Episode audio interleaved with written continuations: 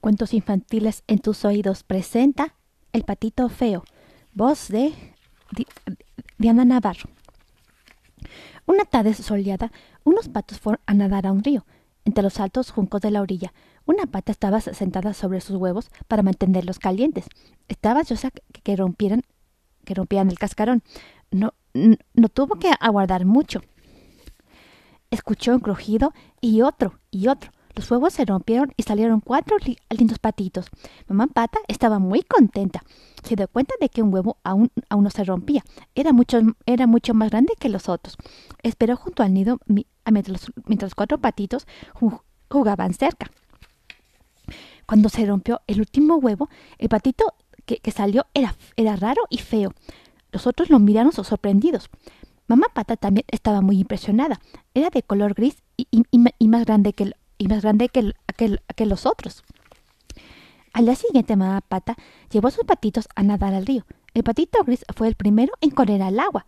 Al verlo, los otros patos que nadaban se burlaron de él. Lo, lo, llamaban el patito feo.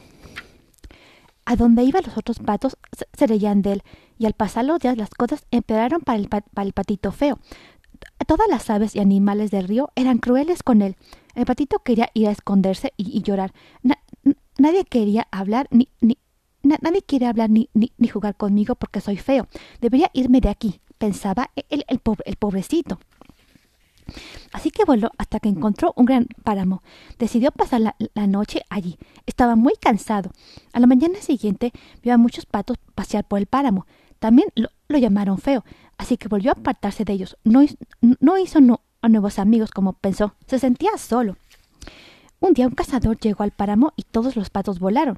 El patito gris también voló. El páramo ya no era seguro. Entre, nubes oscuras y, relámpagos voló lo más lejos que pudo. Justo cuando ya no podía volar más, dejó de llover. Vio una cabaña y, bajó dando un fuerte graznido de alivio. Allí vivía una anciana que tenía una gallina y un gato. La, anciana salió a oírlo. Vio al patito feo y decidió ayudar al, a la, pobre ave fatigada. Así que el patito se quedó en la cabaña de, de, la, de la, anciana. También allí la gallina y el, y el gato lo, molestaban y le decían feo. El patito seguía sintiéndose solo. Se sentaba en la ventana y, soñaba con el río donde era su hogar. Deseaba tanto un estanque para, para nadar. Los días pasaron. El patito feo era cada vez más infeliz. Aunque la cabaña de la anciana era un lugar seguro, extrañaba nadar. Decidió irse. Una noche el patito se deslizó en silencio y salió de, la cabaña, y voló en busca de un nuevo hogar con agua. Pronto encontró un, hermoso lago donde, donde, podía nadar y bucear. Estaba muy contento. Allí las otras aves y animales tampoco querían ser sus amigos. Para entonces ya se había acostumbrado a los malos tratos y era feliz por, su lado y no buscaba compañía, pero seguía sintiéndose solo. Un día en el lago tuvo una hermosa visión. Muchos cienes elegantes bajaron en picado a nadar. El patito feo quedó atónico. Nunca había visto aves tan hermosas. Se, se quedaron un rato y luego volaron. Pronto llegó el otoño y después el invierno. El bosque se volvió blanco, los vientos se hicieron más fríos. El patito feo se refugió, e, e, e, en, se refugió en los arbustos.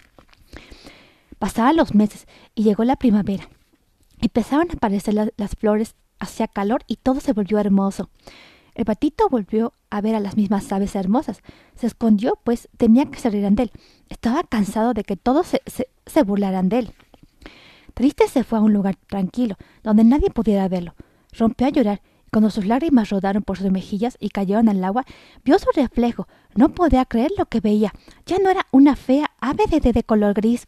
Se había convertido en un bello y, gracioso cisne.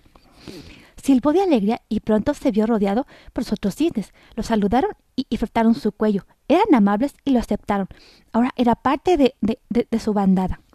Por fin el patito feo, que había vivido una vida miserable, se, había vuelto la más graciosa de, las aves que existen. Fin. ¿Te gustó este cuento? Si quieres escuchar este y muchos otros, solo tienes que, buscar a mi canal titulado El Diván, el diván de las Historias, ya gratis en la aplicación de Spotify.